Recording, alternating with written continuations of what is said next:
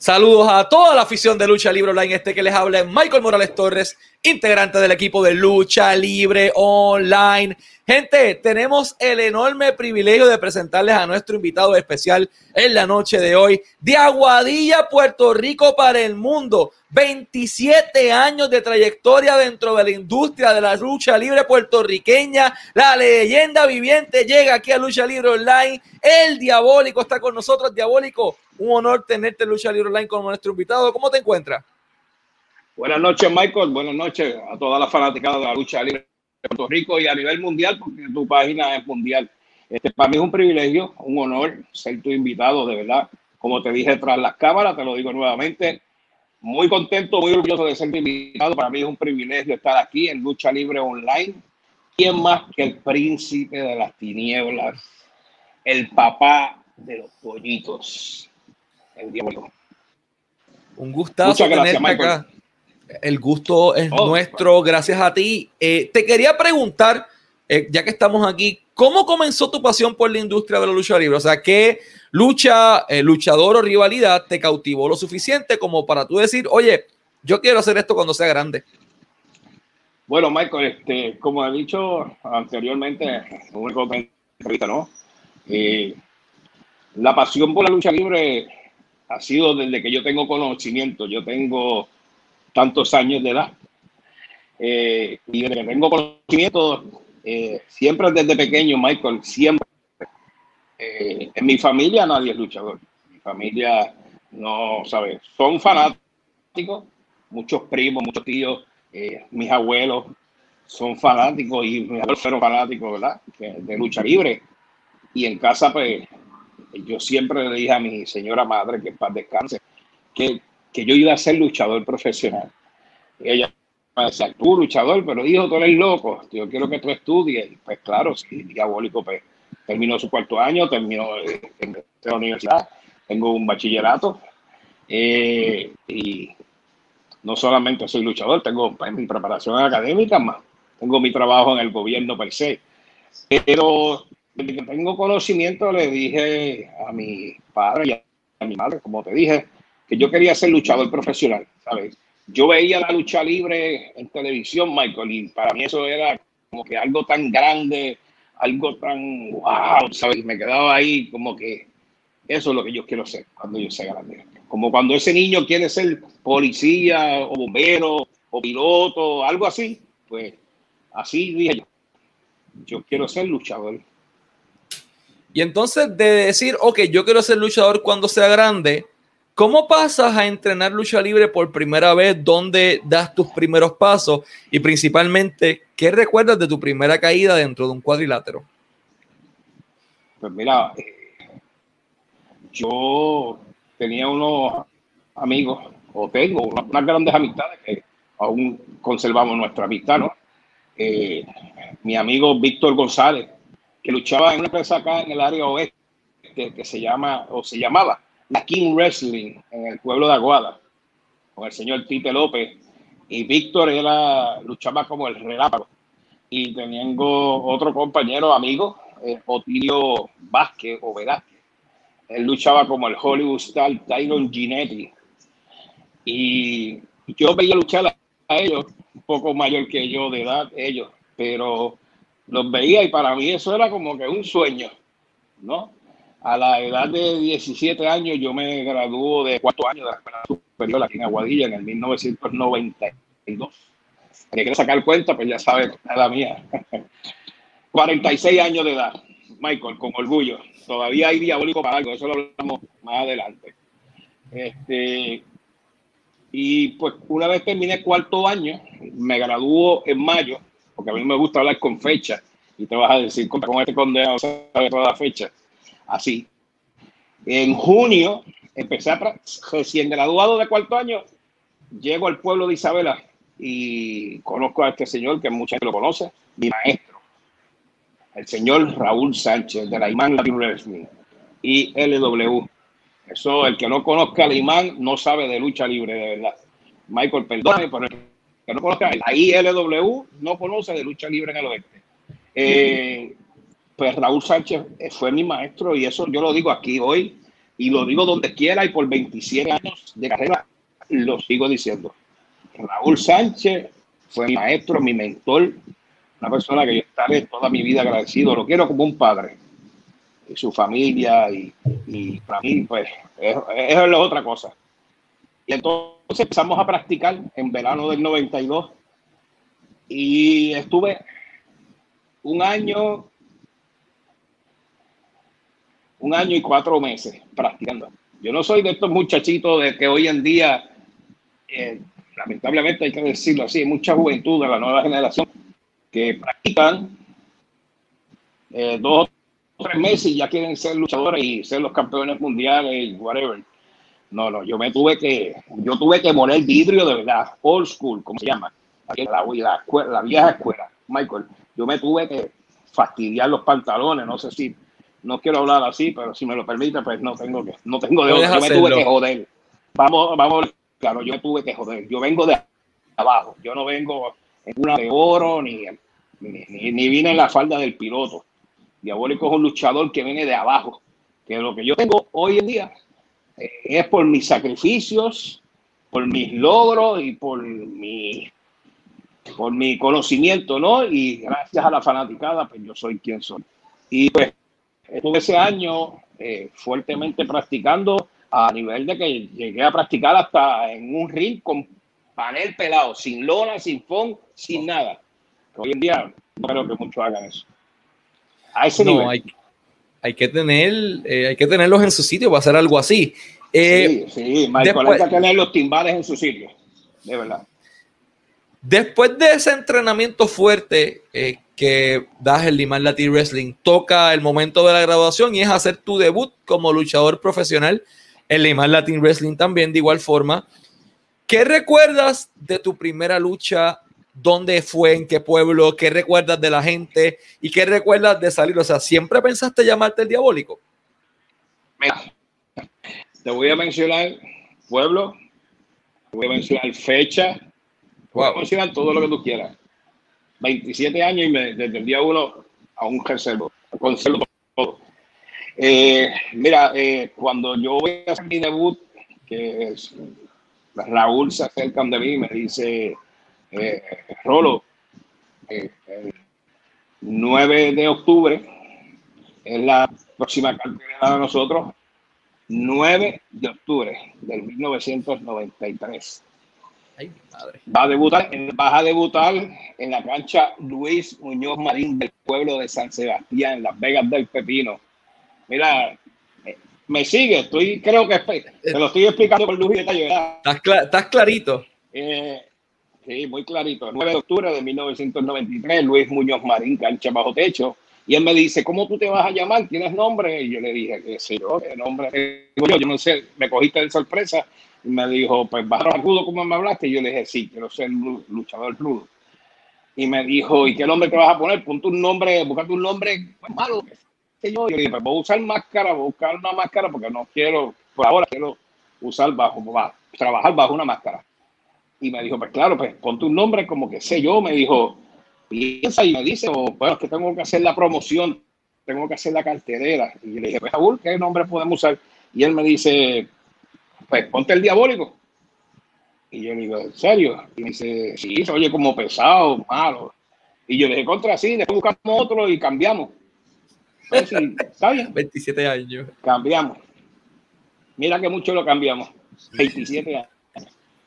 diabólico, diabólico y diabólico. Y sigue aquí con mucho orgullo, cargo mi nombre, tú sabes, porque acuérdate, el personaje es una cosa y yo soy otra. Y eso es bastante interesante. Esto es bastante eh, interesante. Creo, creo, creo, que te llevo bien con fecha, año, sitio, mm. lugar. Clarito, yo, yo no me acuerdo ni qué desayuné hoy. 27 años de cajera, yo creo que, que, tú quizás estabas empezando a, a tomarte los primeros vasos de leche, ¿verdad? para, no decir tu edad, para no decir tu edad. 30 de julio de 1993 fue mi fecha de nacimiento. O sea, yo tenía menos de tres meses de vida y ya el diabólico estaba dando eh, bandazos en los cuadriláteros. Tú tenías tres meses, imagínate. Pero estamos aquí. Eh, Entonces, el personaje del diablo, el nombre del diabólico nace de esa forma en San Sebastián del Pepino, un 9 de octubre de 1993. Y entonces comienzas a agarrar fuerza dentro del circuito independiente. Pero yo tengo una pregunta. ¿De dónde rayos? La, máscara ya me lo dijiste por qué. Pero ¿y los cuernitos? ¿De dónde salieron? Eso fue. Mira, para que empecemos con clásicos. La máscara original, ¿dónde está? Esta fue mi primera máscara. Esto que está aquí, eh, eh, si lo pueden ver. Sí. Eh, como ven, esta fue mi primera máscara. Mi primera máscara. Bajo esta máscara salió el diabólico a luchar como el diabólico. los cuernitos, yo no sé, de verdad que no sé. Para darle un, un flashback a la gente, ¿no? Esta máscara la usé por muchos años. Déjame buscarte cómo la puedes ver aquí. Ahí está. Esta máscara eh, tiene mucho significado. Fue la que yo llegaba a las canchas y la que yo salía. La de entrar y de salir a las canchas de Puerto Rico. Esta que está aquí. Y vamos con la que tiene historia ahora porque quiero darte una buena entrevista. Esta que está aquí. El que sabe, sabe. Esto que está aquí, la mandé a preparar en el año 2003, 2003, porque la usé para lucha de máscara contra cabellera. La ves, ¿verdad? Esa noche la, la usé en, en, el Guillermo Angulo en Carolina, en una lucha de máscara contra Cabellera con el rebelde Chris Joel, donde esa noche pues, perdí la máscara. Esas son mis máscaras. Pero me quedé en la pregunta de las máscaras, me dijiste. ¿Dónde, dónde sale la, idea de los cuernos? No, no, pero ¿de dónde sale esa idea? Eh, mira, yo no sé, honestamente, digo, no es que no sepa. Eso salió de la nada, de la nada. Un día me, me obsequiaron esos cuernitos, me dijeron, mira, diabólico, toma, ponte esos cuernitos para, Ya yo estaba en IWA y yo le digo, ¿en serio? Y para allá. Y le digo, sabio, ¿puedo salir? Obvio, había que hacer las cosas con permiso. ¿Puedo salir con estos cuernitos? Y él me mira así me ¿en serio? ¿En serio, cabrón? Me dijo. Y yo le dije, sí. Y yo le dije, sí. Me dijo, dale adelante. Adelante fue que eso pegó. Los dios cuernitos, eso pegaron de una manera que yo vi fanáticos con, cuernos en los bleachers sentados. Porque había muros que se perdían y apagaban. Y no sabe que, así, no sabe que lo hicimos por, por un vacilón, honestamente, por un vacilón. Y eso dio un hit que ni yo mismo lo creía. Yo pensé que quizás iba a ser hasta el, hasta el ridículo, vamos a hacerlo así, vamos a hablar claro. Y no sabe que esos simples cuernitos pegaron de verdad. Sí, porque ya llega el punto en que los fanáticos, yo tuve uno, por eso es que me acuerdo, me acuerdo de sentarme en la grada acá en el sur de Puerto Rico, no recuerdo si fue en Guayama o fue en Yauco, y tener esos odios cuernitos conmigo. Así que creo que mi mamá los, creo que los habían comprado, no me acuerdo si era Pitusa o no me acuerdo qué supermercado grande, fue un supermercado acá en el sur que se consiguieron y yo tenía los que alumbraban. Pero volviendo, mencionas IWA y eso es algo bien importante, porque ahí es que entonces das del imán damos el salto a las grandes ligas y cuando el diabólico llega a la IWA, para que la gente más nueva tenga idea y la gente que no sea de Puerto Rico, la IWA era un territorio de desarrollo de WWF en donde todas las superestrellas grandes, aquí llegó Chris Benoit, llegó Chris Jericho, aquí vino Lucha Kane, en un momento dado, ¿quién no vino? Taka Michunaku, Super Crazy, Scotty Tuhori, etcétera, etcétera, etcétera, y entrar a la IWA, gente estaba... por eso, y estaba de madre. Con todo, este, caballero, este, este simple caballero que tuve aquí, este humilde servidor con todos ellos, con Partica Merino. Yo tengo una trayectoria que yo doy gracias a Dios, ¿verdad? Aunque escuchen el nombre de diabólico, pero soy muy fiel y creyente en Papa Dios. Yo soy bendecido, yo soy bendecido que tú no tienes idea. Yo, si estoy agradecido de Dios y por ser tan misericordioso conmigo y, compartir camerino con tantas estrellas internacionales mundiales, pues, eh, para mí es un que tengo el perrito aquí ando mío, haciéndome, buscándome la vuelta. Un permiso. Este, sí, me salió. Eh, ¿puedo, ¿Lo puedo presentar? Claro, puedes presentarlo, qué chulería. Este, este, este Hola, mi, Orio. Mi hijo, tú sabes, el famoso Orio. Ya, ya, ya. es para es para salirlo un poquito. Ok, mira, eh, eh, tú sentirle. Perdona la interrupción, Michael, pero un poquito gracioso. a, mí me gustan, los, a mí me gustan los animalitos. Yo soy un animal lover. Eh, no tienes idea. Esos son los hijos míos. Eh, con estrellas como, pues, como Undertaker, eh, Kane, eh, Jason Watt, eh, eh, ¿cómo se dice? Eddie Guerrero, que es para descanse, y un número de estrellas, Abdullah de Butcher, el señor Carlos Colón. Eh, Luana, cuando nació en el 2000, eh, el señor Sabio Vega, gran amigo, Junito se presentó al pueblo de Isabela, Sabio fue al pueblo de Isabela, yo lo dije ya en una entrevista anteriormente.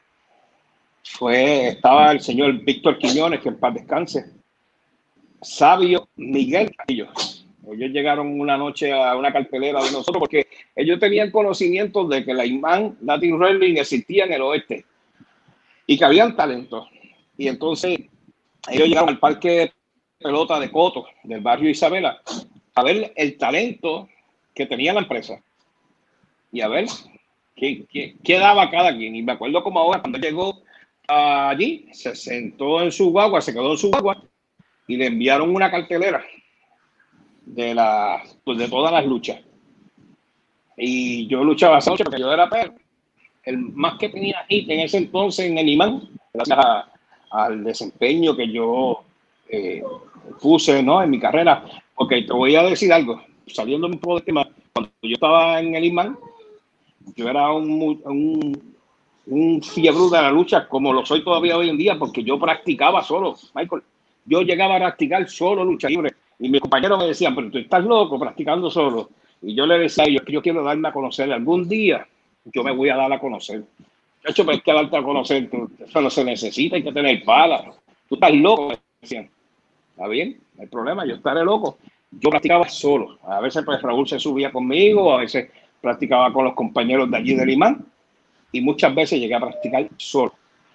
Pero yo quería llegar a donde ellos, ¿no? Pues entonces eh, ellos fueron, fue sabio, como te dije, y los demás, y vieron todas las luchas, desde la 1 hasta última, fue la mía, yo hice contra Raúl, contra mi maestro. Cuando se acabó, ellos llegaron a donde mí y me dice, ¿podemos hablar contigo? Yo le dije, sí, claro. Eh, como tú te sientas más cómodo, con la máscara, quitar la máscara, así te conocemos personalmente. Claro que sí, pues, imagínate, un orgullo, fue, me quité la máscara Fabio los saludé y se presentaron, me dijeron, eh, para empezar a hablar, te felicitamos, excelente trabajo, muy buen trabajo. Y yo le dije, gracias. Me dijo Junito, me dijo, en esta cartelera, busca el nombre está marcado ahí. Mira, yo le dije, el mío. Me dijo, entendemos que eres el talento que estamos buscando para ser parte de la IWA. Nosotros estamos buscando talento por toda la isla y de todos los que participaron, pues entendemos que tú eres el que necesitamos. Y tú sabes, Michael, ah, de una empresa pequeña a una empresa grande, tú cómo te sientes, tú dices, wow, lo estoy logrando. Eh, la pena el sacrificio, ¿no? Y me cogieron la información y a la semana me llamaron que si estaba disponible para, reunirnos con ellos un miércoles. Y fui a, Isla Verde, a Los Pinos, donde era la oficina anteriormente por primera vez. Y ahí, pues, cuando llegué a la oficina, pues, tú entras a ese mundo que era bien, una oficina bien bonita. Y tú te encuentras de frente a un Dodge a un Miguelito Pérez, un sabio, y tú pues, ves toda esa gente que tú veías por televisión cuando tú eras pequeña. Y tú dices, wow, donde yo he llegado. Y me reuní con ellos y acepté la oferta rapidito y domingo siguiente eh, estuve trabajando en el pueblo de Sabana Grande, Michael, contra la momia, el faraón Sarux. Y yo dije, ¿y ahora qué voy a hacer aquí? ¿Ah? Me echaron rapidito para la jaula de los leones. Porque pues, sabe que su gimmick era un tipo alto. El faraón era un tipo que pues, era difícil para trabajar con él. Y fui, trabajé, hice mi trabajo, lo que me enviaron a hacer, eso mismo lo hice, y de que el sabio quedó encantado. Y de ahí para adelante, esto es historia. Sí, empecé a trabajar, eh, trabajaba con uno de los estudiantes de, de Taka Michinoku, que era, se llamaba Bandito, este japonés muy bueno, Hiroki, era un japonés rubio. Luchaba, eh, IWA luchaba cuatro días, jueves a domingo. Yo luchaba de jueves a domingo con él todo el tiempo, todo el tiempo. Y fue una experiencia muy buena, tú sabes, trabajar con Hiroki, tú no sabes, él no sabía ni inglés, él no sabía español, yo no sé ni cómo yo trabajaba con él, ya por mentalidad, ¿no? Eh, con Pablo Marqués, con Pablito hacía muchas luchas, sea como sea, Pablo es un maestro. Eso no se lo quita a nadie. Y, y así fui poco a poco, Michael, fui calando y IWA siguió creyendo en mi trabajo. ¿Qué opinó tu familia, mamá, papá, eh, tus hermanos, eh, pero principalmente el corillo de personas que dijeron, ah, tú estás loco, ¿para dónde tú vas a ir? Cuando te vieron por primera vez en la programación televisiva de IWA. ¿Qué dijo toda esa gente? No, ellos no lo podían ver, ni muchos compañeros me decían, wow, pero tú estás ahí, este, mira, a ver qué puedes hacer por mí, ayúdame para poder entrar. Y yo decía, ahora. Ahora, pero yo no estaba loco. Ustedes no decían que yo estaba loco. No, y pues mira, me recibí el apoyo de mis amistades cuando venían a eh, la, más de la mitad del coliseo, cuando yo salía a luchar aquí en Aguadilla, eso se quería caer. Pero amigos, mis amistades, mi fiel fanático, que nunca estuvo de acuerdo que yo luchara, era mi padre. Y hoy en día es mi fanático número uno. Mi madre no, mi mamá siempre me decía y daba lo que fuera porque yo me retirara de la lucha. ¿Qué madre ve, soporta que agolpeen a un hijo? Claro. ¿Me entienden? Que ella no entendía lo que era la lucha libre, yo trataba a veces de explicarle un poquito, ¿no? Pero pues ella decía que, que ella no podía ver eso. Pero y cada vez que llegaba un poco lastimado, golpeado, frente a vaso, hombro deslocado, muchas cosas que suceden en la lucha libre, que tú sabes lo que vas a hacer, pero tú no sabes lo que te espera en este deporte. Porque cada cual sabemos lo que vamos a hacer en un ritmo. Pero lamentablemente lo que muchas personas no entienden es que hay cosas que tú no sabes que te van a pasar. Diabólico, ¿qué recuerdas? Cada, carrera tiene un momento en que comienza a despegar. ¿Qué recuerdas de tu, primer, de tu primera victoria ganando un título en IWA? Eres muy bueno con las fechas. ¿Te acuerdas más o menos para qué fecha, qué título y en qué pueblo fue? Eh, más o menos para eh, finales del 2002 que me pongo a hacer una buena condición física. Yo, yo, yo siempre he sido llenito, ¿eh? ahora por la bola. Me puse en condición física de en shake, de verdad, un vehículo completo. Y Sabio me dijo, estás ahí, de verdad, Y trabajé en el Guillermo Angulo de Carolina. Una noche contra Estefano, que era el campeón mundial junior completo. Y esa noche, pues, eh, la IWA pues, decidió darme la oportunidad de ser el nuevo campeón mundial junior completo. Y una lucha muy buena con mi gran amigo Daniel, Dani, Estefano, que pues, por cierto le envío un saludo, porque yo sé que él es un fiebre como yo y siempre vamos pendiente a toda la entrevista. Así que, Estefano, sabes que te quiero mucho, papi, donde que estés allá con tu familia. Este, y trabajamos esa noche una lucha muy buena y, tuve la oportunidad de ser campeón mundial Luego de ahí, pues, tuve una corrida muy buena y pues tuve una pequeña lección en un hombro y había unos que no se habían cumplido con IWA y, luego de eso, pues yo me marcho de IWA. Por la estimadura y como no habíamos llegado a un acuerdo, pues decido recesar un tiempito. Y luego de eso, para que sepa, pues entonces hay que estoy fuera de IWA y hago el ingreso a WWC. Y a eso mismo iba. ¿Cómo ocurre ese primer acercamiento de la oficina de WWC al diabólico? Que una cosa es IWA, otra cosa es llegar a WWC, que es la empresa en donde estaba Carlos Colón, Abdullah de Buchel, estaba toda la crema de leyenda, Carlito, que eventualmente. Entonces, revolución. Lo que pasa es, Michael, que Neymar Latin Wrestling era una empresa independiente, pero muy conocida, ¿sabes? Neymar Latin Wrestling trabajaba nuestro gran amigo y hermano Chiquital, eh, José Estrada como el médico número uno. Las primeras luchas de Ricky Bandera fueron en el Neymar que el señor Víctor Quiñones lo llevó allí para que se pudiera. Rico Suave, ¿de dónde salió mi gran amigo y hermano Julio Estrada? Rico salió. El Wizard empezó allí. La Tigresa trabajó con nosotros. Andy Anderson trabajó en el Imán Es una empresa muy digna y que conoce de lucha libre sabe lo que es el Imán. Entonces, eh, ya yo había creado una amistad con Chiqui y Chiqui sabía que yo estaba fuera de eh, luego de eso, él hizo el acercamiento con los compañeros porque Chiqui estaba en, obviamente estaba en, en. Y ahí pues yo recibo una llamada de y acepto la, la, pues, la invitación y me reuní con ellos. Me reuní con ellos y, ahí entramos. Ingresas. Entonces, ahí ¿En, qué año fue? ¿En qué año fue? En el 2003. 2003. 2003. Eh, Santana en ese momento era el, que estaba a cargo de los camerinos. Y luego de eso sale Santana y se queda Ramón Álvarez, el bronco. Mi maestro, otro maestro más. Porque de verdad que trabajar con Ramón, el que sabe, sabe lo que yo estoy hablando. Es un, caballero. Es una persona que, que quiere aprender, no aprende con Ramón, no aprende con nadie y creyó en mi trabajo, creyó en mi talento.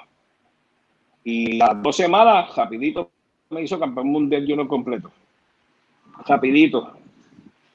Luego de ahí fuimos trabajando fuertemente el, el personaje. Un día pues, él me dice, Figuerazo, vamos a reunirnos. Y me dijo, yo necesito sacarte de esa máscara. Yo quiero darte a conocer. Tú tienes un talento muy bueno. Yo quiero ser de ti alguien más. Y surgió la oportunidad y hasta que hicimos la lucha. Luego de ahí me disparé a viajar Trinidad y Tobago, Chicago, varios estados en Estados Unidos, eh, Panamá, eh, eh, Venezuela, República Dominicana. República Dominicana, todas las islas del Caribe las cogimos. Ahí fue que en el 2003 yo conocí a Abdullah de Buchel en Trinidad y Tobago, luchando las para decirte más, Michael, luchando, con noches de 10 mil, 12 mil personas mínimo por noche, 17 mil personas. Eso fue otra cosa, fue una experiencia muy buena, Y pues le doy gracias a Dios, ¿no? Porque Bronco creyó mi trabajo y, y, y ahí desarrolló y despertó otro diabólico, ¿no? Y ahí pues estuve un tiempo con, con WWC, hasta cuando el Colón era el campeón universal para aquel entonces. Llegué a hacer luchas contra Eddie por el campeonato universal. Puedo darme el lujo y el privilegio de decir que me trepé a un ring.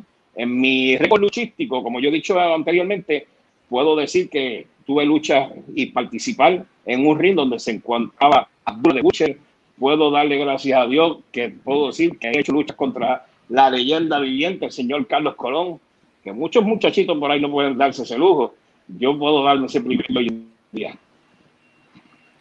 Y tienes todo este bagaje, pero ¿cuáles son las primeras diferencias que notaste entre IWA y WWC cuando llegaste en el camerino, en la manera de operar con IWA? La organización IWA era otra cosa, chacho. IWA, era muy organizado. cuando yo, tú sales de una empresa que, que es todo ahí, tú sabes, porque Junito hay que decirle a usted y tenga. Sabio, yo estoy muy agradecido de él y, y espero que, que, él pueda ver esta entrevista y Sabio, un abrazo para ti también, sabes que te quiero un montón, condenado. Este, aunque no me quieras ni acá el sotro, él lo sabe lo que significa eso. Después te diré fuera de cámara. Este, Sabio, le agradezco mucho y es una, una, una organización brutal. Uh, no es que WWC tenga su modo de operar, modo de operanding, ¿no? Es bien diferente, bien diferente. Una organización brutal en IWA. Y cuando tú llegas a WWC, pues es como que más sweet, eh, cada cual pe opina y no, tú sabes, ¿me entiendes? De diferencia de la, de la mayor. Entonces, estás con WWC, pero llega el momento en donde, mano, la sangre pesa, la sangre llama y volver a casa era algo que tarde o temprano iba a pasar. Yo, yo estuve, yo estuve, Michael, para que sepas, yo estuve en el peor momento de, de WWC. Yo estuve en el peor momento. Nosotros pasábamos, uff, como dicen por ahí, hambre. Porque tú sabes lo que es tú viajar de Aguadilla a Burao, a Yabucoa. Mi hermano, hay que darle para que cancelen las carteleras. Y tú llegabas allá, tú sabes dónde tres horas de camino, dos horas y media. A veces un viernes yo salía de mi trabajo y arrancaba en mandado como un loco para Yabucoa, para Ceiba, para que te digan que no hay lucha, se canceló. Ah, mi hermano, ¿qué tal? Es fuerte, Michael. Yo pasé eso. Yo viví los peores momentos de todos los peores. Pero sobreviví y le agradezco a WWC lo que hicieron por mí porque mi personaje subió a un top bien importante hasta que yo entonces decido salir de WWC, que era la pareja W del diamante y diabólico. Que por cierto, wow, Julio César, ¿qué más puedo decir? Black Boy, el Dominican Boy y después Diamante. Una persona que está en los caminos del Señor y está muy bien, de verdad que sí. Con él aprendí muchísimo Así que hicimos un trabajo muy bueno como la WD. Este, y pues decido pues, la, salir de la empresa. Estoy en un pequeño descanso hasta que sonó mi teléfono. Me encontraba en la sala de mi residencia y recibo aquella llamada que me dice Jolando. Y yo digo, sí, te habla José Vuelta Ay, el Vader. y yo hice, ajá, saludo campeón, ¿cómo se encuentra? Muy bien, ¿y usted? Todo bien. Me dijo, voy al grano. Así que, usted dirá, ¿qué estás haciendo? Y yo, pues, este, nada, estoy fuera de la compañía. Me dijo, tengo trabajo para ti. Y yo le dije, pues, este, vamos a hablar. Y ahí me pasó sabio. Me pasó sabio y hablamos. Y hablamos lo económico, porque si no hablamos económico no se puede. Y llegamos a un acuerdo muy bueno para ambas partes. Y me dijo, la semana que viene, te necesito jueves en Salinas. Y así mismo hice, hice mi aparición en Salinas.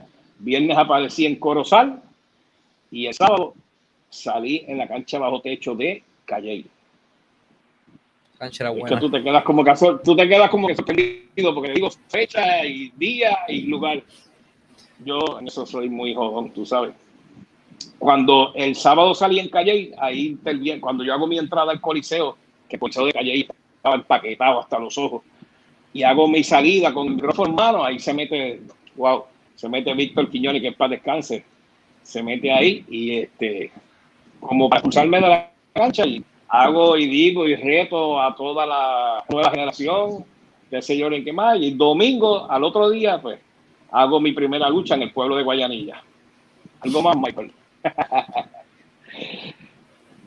De allí mismo es Quique, ya mismo vamos a llegar a eso, pero... Sí, me imagino, claro. Sí, sí, ya, ya estamos aquí, vamos al tema. ¿Cómo, ¿Cómo surge la idea de la Cruz del Diablo? ¿A quién, porque a ti te traen con un propósito. Claro, claro. Mira, yo llego a la, a la a Igua nuevamente porque ya yo tenía una exposición sólida en la compañía. Y ese brinco de diabólico de WWC a IWA salió hasta en la Comay, ¿no?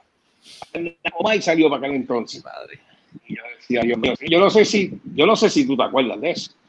Pero pues, por razones económicas, pues salió hasta en la Comay con Leo, que es descanse también. Este, y nada, pues, acá lo que pasó, pasó. Y hago la el regreso a, a IWA y entonces empezamos a trabajar. Y a Sabio se le ocurre de ponerme el Black Ninja, atacar a toda la nueva generación. Y hacemos la fiesta sorpresa que le iban a hacer a, al Invader, el famoso cumpleaños de aquella noche. Y el, el Black Ninja atacó a toda la nueva, a generación, dañando la fiesta de cumpleaños y esposando y amarrando y tapándole los ojos con una venda a José y llevándolo al camerino rudo donde estaba Sabio y le cantan su Santa María y le dan una pela y por ahí comenzó todo.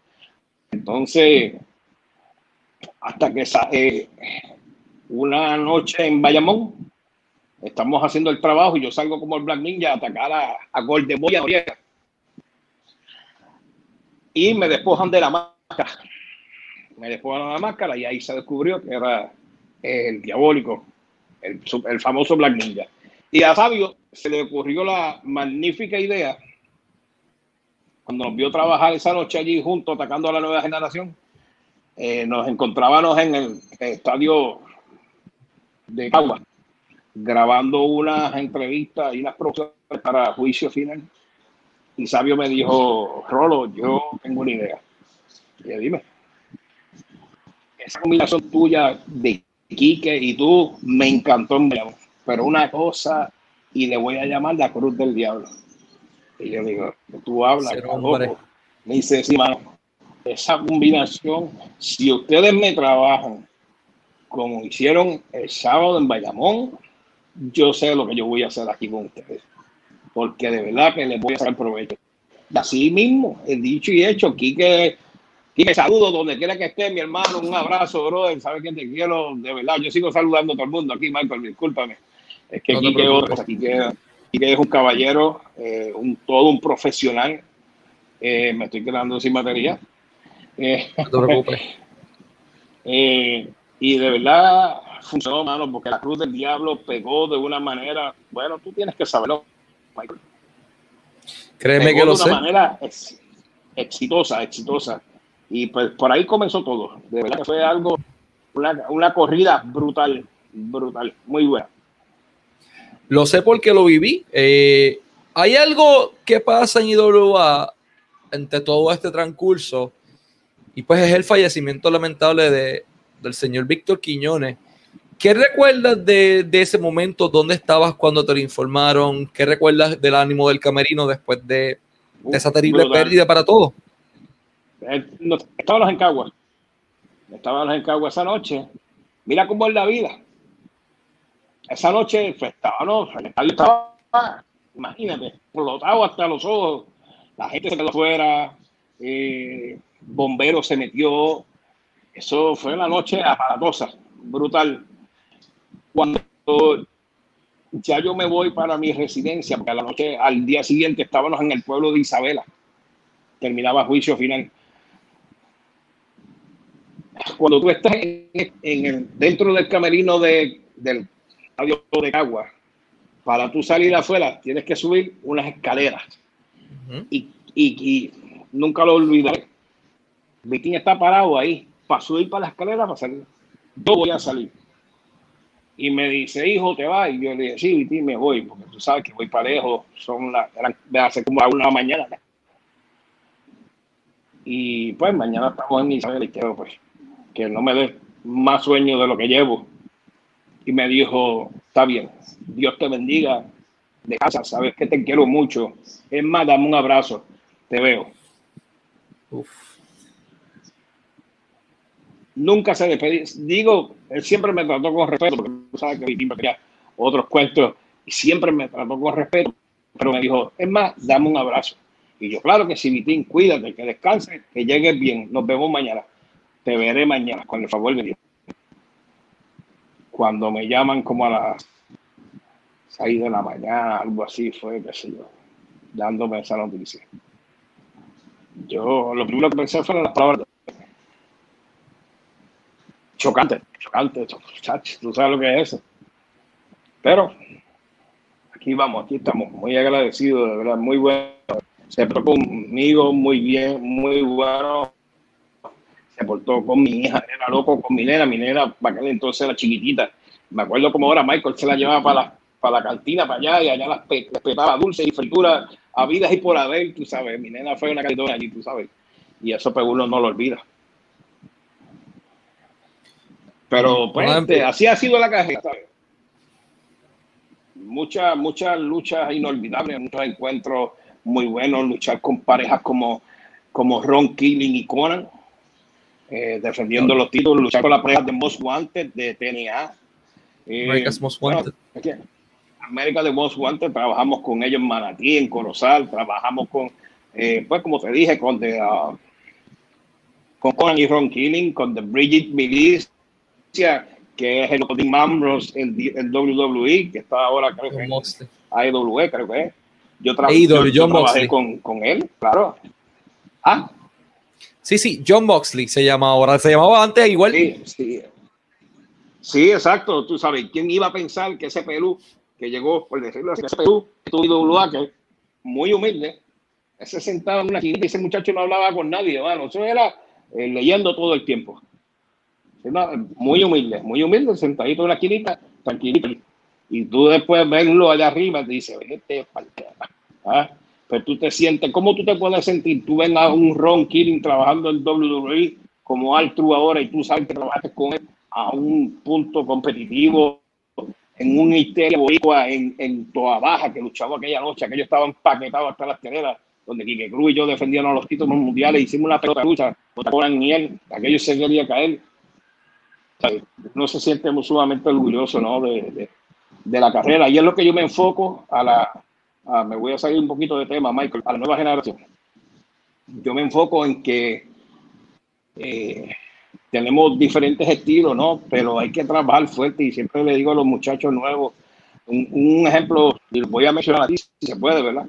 Eh, un Mike Mendoza, un Mike Mendoza, tremendo muchacho, tremendo talento, mira todo lo que ha logrado yo, gracias a Dios, y él lo puede decir, ¿sabe? Eh, tuve que ver en parte de su carrera. Me siento muy orgulloso de él, de lo que ha logrado, tremendo talento, y me lo dieron saliendo del cascarón como tal. Eh, trabajé con un bellito Calderón cuando creíamos la, la supuesta nueva generación, ¿verdad? Un bellito Calderón, mira dónde está hoy en día, tremendo talento. El mismo hijo de Rey González, saliendo del cascarón, Rey me lo tira a mí a, pruébalo, dime cómo va. ¿Ves? Y, y así sin número de muchachos. Mira, me acuerdo una noche que, que estábamos en el Joven Rodríguez de Bayamón y estaba contra Zion Altiguan.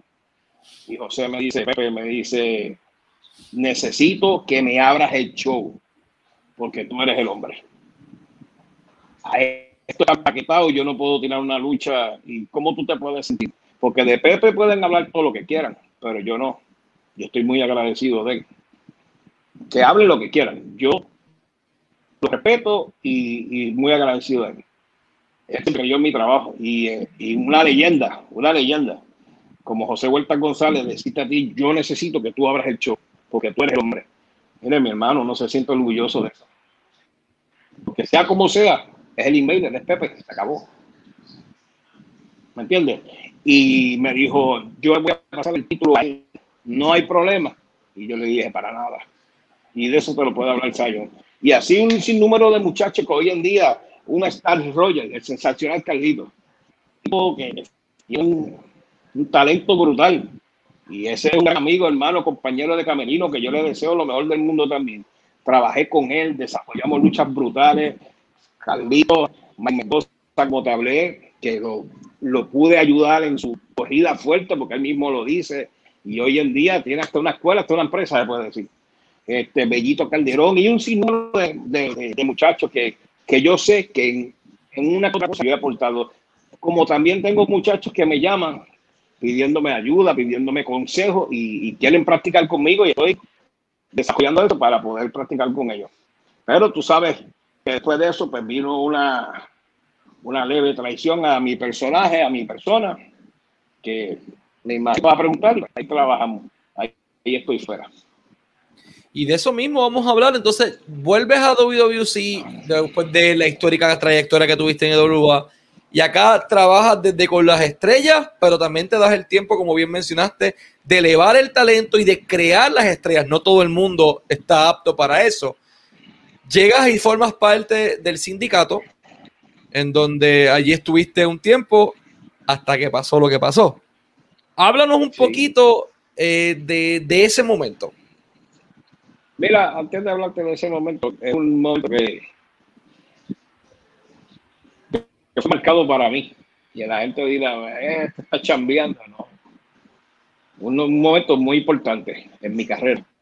Eh, me siento muy orgulloso de mi carrera, de mi trayectoria. Mucha gente dice, ah, diabólico esto, diabólico lo otro, y la gente no sabe que diabólico es un ser humano. Que siente, parece que soy de carne, que viví unos momentos difíciles en mi, en mi vida personal es triste como perder a tu señora madre, venir un huracán María y el río Culebrina cerca sale de su cauce, se mete a la urbanización donde yo vivo, yo pierdo todo lo de adentro de mi residencia, un sinnúmero de cosas, fui operado dos veces de una hernia, un proceso de divorcio, no, si te digo que una vaca brutal. Este, pues, en eso perdí, el perdió muchas cosas y pues, eh, físicamente pues, mejoré. La gente, ah, diabólico está gordo, sí, pero la gente tampoco sabía ¿no? lo que yo estaba viviendo. Y pues caí en un estado de depresión, un estado fuerte, ¿no? Personal, para no entrar mucho en detalle. Y poco a poco fui elaborando ese proceso, un proceso bien difícil que no se lo deseo a nadie. Honestamente, no se lo deseo a nadie. Pero estamos aquí, estamos en pie y volví a al entrar al sindicato ayudé mucho talento de la nueva generación y sigo ayudando y en ese momento yo tenía ese rol de levantar ese muchacho, esos muchachos que no, yo le decía eh, en, la, en, la, en, la, lucha, yo decía que no, no creía en la nueva generación, era para levantar ese talento.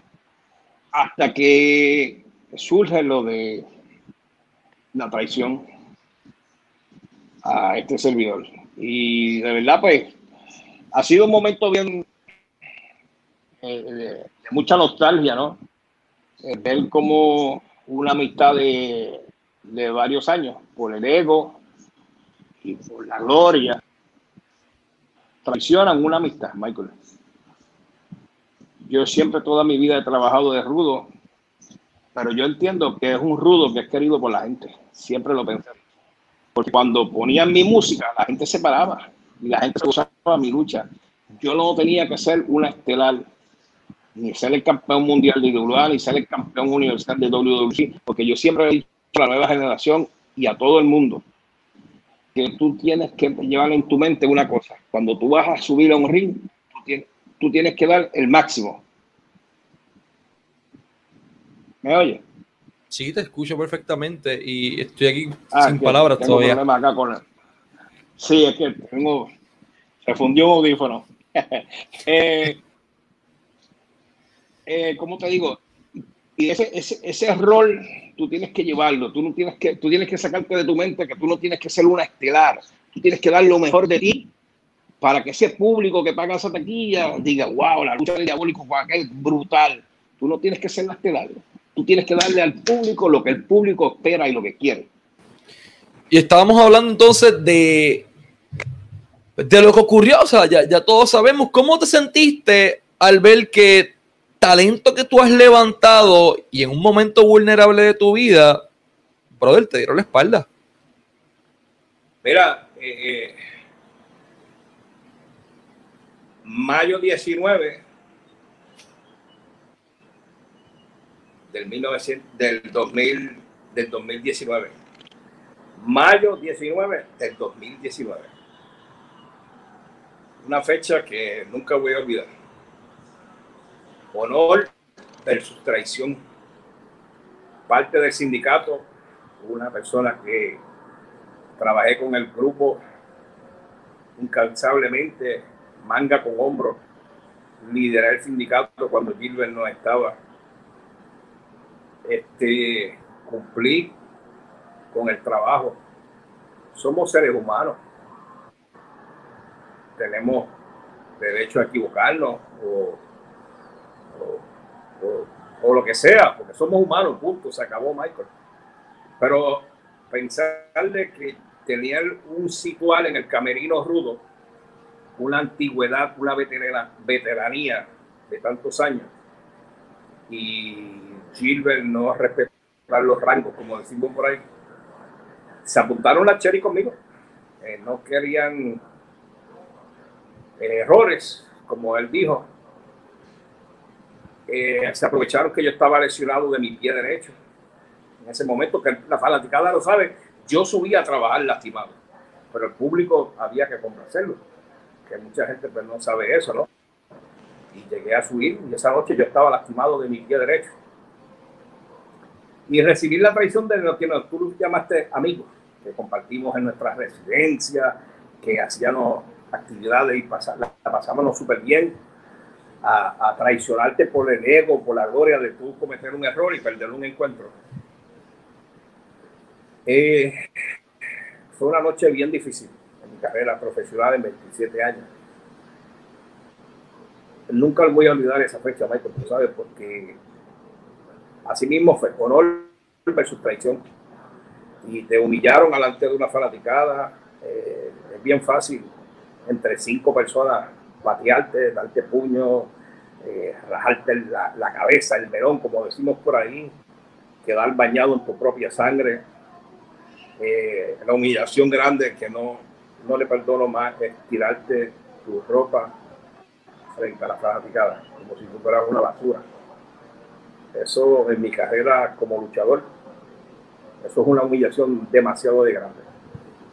Y el problema que Gilbert tiene y sus lambones es que Michael, te lo voy a decir bien tarde, me dejaron de pie a un camino. Y ha sido un proceso bien difícil, bien difícil porque hemos tenido que vivir con muchas complicaciones como lo que es el coronavirus. Y yo luego de esa traición fui a recibir un tratamiento en mi pierna derecha, a prepararme mentalmente y psicológicamente porque de verdad me hizo daño, mentalmente me hizo daño la situación, pero me encomendé al que siempre ha estado conmigo, que es aquel que está allá arriba.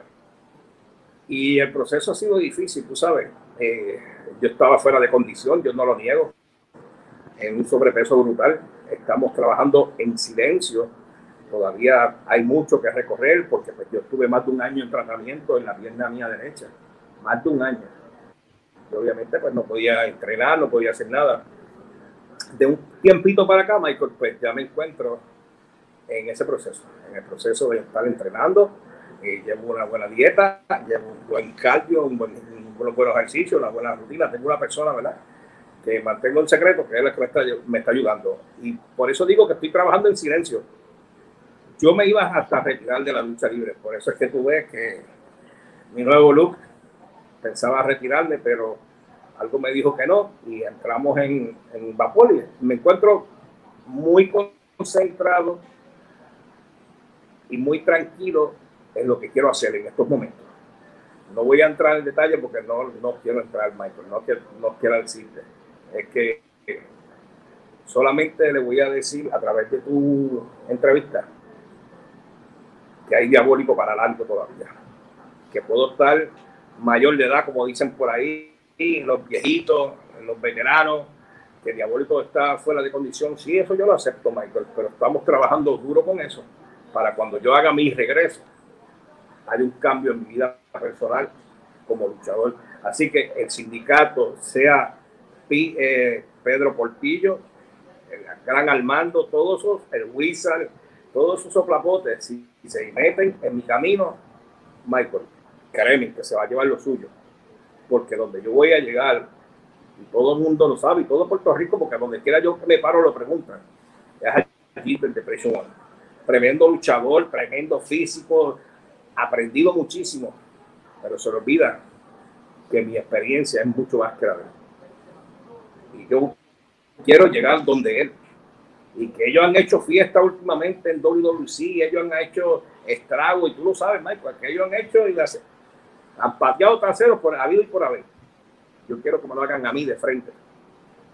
Y yo me estoy preparando para llegar, como dicen por ahí, como ladrón en la noche. Y más ahora que están abriendo las puertas de hasta de los coliseos. Estoy trabajando en silencio porque voy a llegar a WWE. ¿Contemplarías, ¿Ah? ¿Contemplarías volver a ponerte la máscara para esta nueva fase en tu carrera? Una máscara que tiene tanta historia en tu vida y como, Black, como el Black Ninja llegaste y aplastaste a la nueva generación en IWA, ya que piensas llegar como ladrón en la noche, ¿contemplarías eso en algún momento de tu carrera para esta nueva fase? En su momento lo sabrás. mi llegada a mi llegada a WWC la vas a ver. No vamos a entrar más en detalle.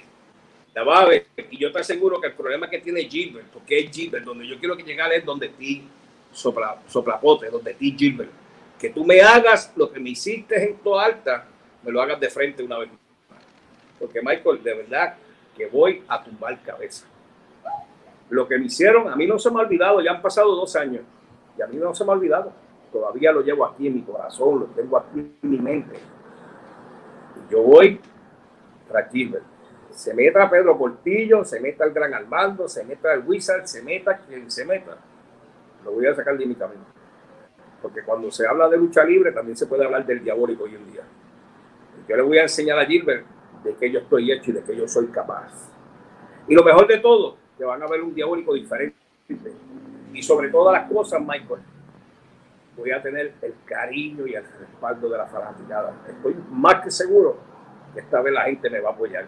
Y van a estar ahí conmigo y vamos a celebrar juntos las patadas y las bofetadas y los puños que yo le pienso dar a Gilbert de precio Porque puede ser alto, puede estar en buena condición física, pero eso a mí no me intimida. Como dice el refrán, más altos son los postes y los pejos se le vean. Diabólico. El problema, el problema lo tiene él y es que me dejaron caminando. Y ha sido difícil para mí, pero estoy en un proceso de recuperación lento pero seguro. Y cuando yo llegue, yo soy el que voy a dar jaque Diabólico, ¿te sientes agradecido con la fanaticada de Puerto Rico? Fíjate, aunque quizá ellos no lo crean en el momento, pero sé que ahora sí me entienden. Que sí, claro que sí. Porque la fanaticada, aunque tú lo pelees, tú le grites en aquel pasado mío, en aquel pasado oscuro, este, la fanaticada es quien hace al luchador. Y gracias a ellos, pues soy quien yo soy y, y yo quiero darle lo que me quede de carrera, lo mejor de mí. Y yo quiero que cuando yo regrese a esas canchas, darle lo que ellos quieren ver. Que yo le patee el trasero a, a, Y yo le voy a dar a ellos lo que ellos quieren ver. Yo sé que ellos se lo van a disfrutar y yo me lo voy a gozar también. Y vamos a disfrutar juntos la pelea del siglo, porque yo le voy a llamar eso yo quiero tener a Gilbert de frente, que me haga lo que mismo me hace, que me hizo. Y va a dar de que hablar, así que Michael, tú muy quiero que estés muy pendiente a eso. Cuando hagan la reapertura de las canchas, crean que el diabólico va a llegar. En su momento voy a llegar. ¿Cuándo? No sé, pero voy a llegar. Créeme que vamos a estar mucho. Sobre todo, tengo y estoy seguro que voy a recibir y tú me desmientes porque tú sabes de esto, yo estoy seguro que voy a recibir el apoyo y el cariño de la fanaticada de Puerto Rico. Créeme que eso me consta y, sabemos que así va a ser. Diabólico, ¿sientes que lograste todo dentro de la industria de la lucha libre puertorriqueña? 27 años de trayectoria, Artruth, Jane Storm, eh, todo el mundo ha pasado por tus manos en la industria de la lucha libre en algún momento, porque eso es un dato bien interesante toda la generación nueva, todos los que tienen un nombre hoy día, pasaron por las manos del diabólico, has tenido títulos, has tenido gloria, has tenido todo en tu carrera. ¿Sientes que lograste pues todo lo que querías lograr? yo, yo, entiendo que sí, yo entiendo que sí, yo estoy muy, muy contento, muy, muy satisfecho ¿no? con mi carrera. Eh, el, el, tú escuchar a estos muchachos nuevos, que se lo agradezco, yo siempre los aconsejo a ellos, pero tú los oyes hablar y me, me, me da alegría, satisfacción, eh, eh, tú escucharlos a ellos, Michael, y decir, si tú no has luchado con Diabólico, tú no sabes lo que es lucha libre. Tú no sabes lo que es lucha libre cuando tú entres a WWC o cuando tú entras a la IWA, tú tenías que pasar por las manos del diabólico y tú dices, en serio. Y pues tú te sientes, tú te sientes orgulloso ¿no? de tu trabajo, escuchar a estos muchachos jóvenes nuevos, el decirte, me gustaría practicar contigo, me gustaría que me enseñara, eh, estoy loco por trabajar contigo, pues y más me causaba efecto, tú sabes, decir, si tú no has luchado con Diabólico, pues todavía tú no has entrado a WWC. Y tú dices, wow, hasta donde he podido llegar, ¿no? Y me, ¿cómo me voy a sentir, Michael? Pues feliz, brother, estoy muy agradecido, estoy complacido, sí, eh, de, mi carrera, porque yo logré lo que he logrado bajo mi sudor, mi sacrificio, ¿me entiendes? Porque yo me lo gané, me gané el respeto y me gané mi posición con sudor, con sangre. No fue porque yo soy el hijo de tal o vengo, soy el sobrino de tal, ¿me entiendes? No. Y no estoy tirándola a nadie en estos momentos. Es que mi carrera viene desde abajo hasta donde he llegado. Y estoy muy satisfecho con mi carrera, créeme que sí. De verdad le agradezco a cada uno de los muchachos, compañeros, todo lo que me han hecho por mí, lo que me han ayudado también. Y, y, y tener ese récord de lucha con tanta gente, con tanta hoy en día superestrellas, pues, ¿cómo tú te vas a sentir, Michael? Súper bien, tú sabes. Claro que sí. Me llena de honra, me llena de orgullo. Como te dije, tú escuchar a estos muchachos, y eso siempre me lo tengo aquí grabado, de que si no has luchado con Diabólico, no, no, no, no sabes lo que es lucha libre, no sabes lo que es WWC. Y pues, la empresa, darte esa posición de pruébame este, porque esa es la mitad trabajo muchas veces. Pruébame este muchacho, pruébame aquel. Tú me dices, y un invader, un sabio, me dice, dime, no sirve, sirve. Es difícil, tú sabes.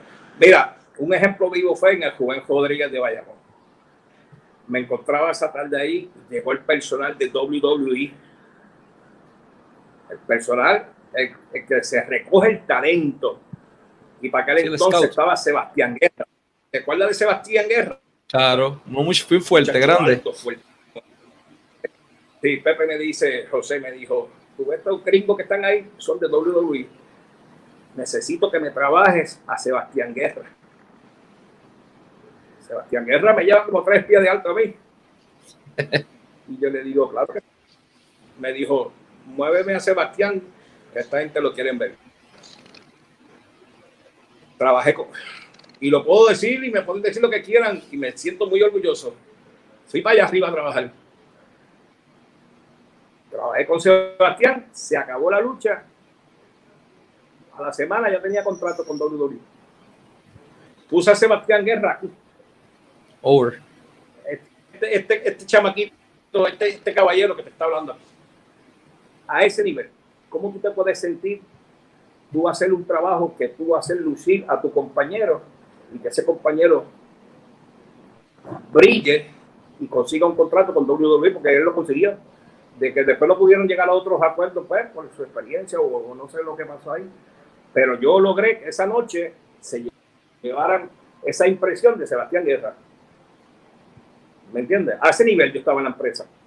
Pues, yo estoy sumamente orgulloso. Lo que muchos fanáticos todavía, muchos fanático de Richard, como decimos, porque es tal que critica en las redes sociales, pero no sabe lo que es el negocio de la lucha. Y tú tener esa posición no es fácil tampoco. De tú trabajar ese talento, de tú sacarle lo mejor de sí, cansa, créeme que cansa, porque tú tienes que trabajar tu trabajo, tienes que llevar una lucha de principio a fin y no es fácil. Y me siento muy agradecido, muy complacido de mi carrera, de verdad que sí. Y en este poco, por que no me quede mucho ya, porque honestamente vamos a hablar claro. Ya yo voy, como se dice, de salida. En estos últimos años que me quedan, lo que le pido a Dios es que me dé mucha salud para yo poder hacer mi, mi trabajo que quiero hacer, ¿no? y poder hacer mi retiro digno en el deporte de la lucha. ¿Cuándo será? Pues, cuando, Dios, cuando Dios diga. Pero le digo a la fanaticada que, le doy las gracias a toda la fanaticada, te doy las gracias a ti, ¿verdad? Por, por esta linda oportunidad y a la fanaticada de Puerto Rico y del mundo entero, gracias por su apoyo. Esperen lo mejor de mí, aunque quizás no me quede mucho, pero esperen lo mejor de mí. Y a Gilbert, nos vemos muy pronto. Diabólico, para mí y para el equipo de Lucha Libre Online entero ha sido un verdadero honor tenerte como nuestro invitado, siempre augurándote mucho éxito tanto en tu carrera profesional como en tu vida personal. Último y no menos importante, para Diabólico, ¿qué de especial tiene la fanaticada de la lucha libre puertorriqueña? ¿Qué distinto hay un hombre que lucha en Panamá, en Venezuela, Costa Rica, Estados Unidos, Trinidad y Tobago, Dominicana, en todos lados? ¿Qué de especial tiene esta islita? La fanaticada de Puerto Rico es única. Es única. Yo he tenido la oportunidad de compartir con fanaticadas de diferentes países y diferentes razas. Y, ese caliente, ese, ese ese, ese, ese hit que te provoca la fanaticada es única. Es única por experiencia propia y los compañeros que han viajado el mundo, como se dice, diferentes estados, países, eh, islas, lo pueden decir Puerto Rico es Puerto Rico, no sé, no sé. Ese calor, esa pasión que siente el boricua por la lucha libre es única. Puerto Rico de verdad que es bien diferente, ¿sabes? Tú sabes lo que es tú, tú como luchador sentir hasta mariposita en el estómago cuando tú vas a salir a una pepita de centro de Bayamón, que ya la gente está ahí, que está en ese caliente, porque ellos quieren eso, ¿sabes? Ellos quieren, ellos quieren acción y pues tú le das eso y la fanaticada de Puerto Rico es única, Michael, es única. Ese, tú sientes el cariño, tú sientes el odio, tú sientes la pasión, tú sientes el fuego, eh, tú sientes esa adrenalina que ellos quieren más, pues entonces tú más le vas a dar, ¿no? Y cuando tú estás el técnico encima de ti, el ¡Uah! ese es boricua, es boricua, tú no, tú, los gringos tú no lo oyes mucho de eso, de verdad, honestamente tú no lo oyes algo completamente distinto, Diabólico. Gracias por tu tiempo. Mucho éxito en tu vida personal y en tu carrera y esperamos verte de regreso en los cuadriláteros de WWC para que le deje a Gilbert lo que corresponde. Mira, eh, Michael, eh, eh, de todo corazón, te habla Rolando, no te habla Diabólico ahora. Muchas gracias. Muchas gracias por la oportunidad. te felicito por ese excelente trabajo que estás haciendo para el mundo de la lucha libre Tú sabes que yo en esto soy jodón, lo digo así. Yo soy muy, me enseñaron esto y soy muy en jodón. Y cuando hablamos de lucha libre online, pues, pues, hablamos de seriedad y por eso yo estoy aquí. Por eso yo estoy aquí porque sé de la calidad de trabajo que ustedes hacen y son muy profesionales. Y de todo corazón, muchas gracias por la oportunidad. Aquí tienes un amigo, un hermano. Eh, como siempre, tratando de dar lo mejor de mí, como yo espero, ¿verdad? Ese, ese respaldo grande, porque de verdad yo lo espero, yo espero ese respaldo grande de la fanaticada de Puerto Rico, porque juntos con ellos le vamos a patear el trasero a quien se metió conmigo. Y como te dije, Michael, el mensaje es para ti, Gilbert de Precio Juan. Muy pronto voy detrás de ti. ¿Cuándo? En su momento lo sabrás. Así que un abrazo, Michael. Gracias por todo espero ¿verdad? que sea de gusto la, la, entrevista. Lo hago con mucho amor y cariño para que conozcan un poquito más de mí. Estamos bien de salud, pasamos momentos difíciles, como ya dije, pero nos encontramos muy bien trabajando en silencio para dar lo mejor de mí, porque yo sé que a Diabólico le quedan un par de luchitas más buenas todavía. Así que este fue el Diabólico, el príncipe de las tinieblas, el papá de los pollitos 27 años de trayectoria en la industria de la lucha libre. Espero un cuadrilátero cerca de usted. Y Michael Morales Torres para Lucha Libre Online, la marca número uno de Pro Wrestling y Combat Sports en español. Gracias.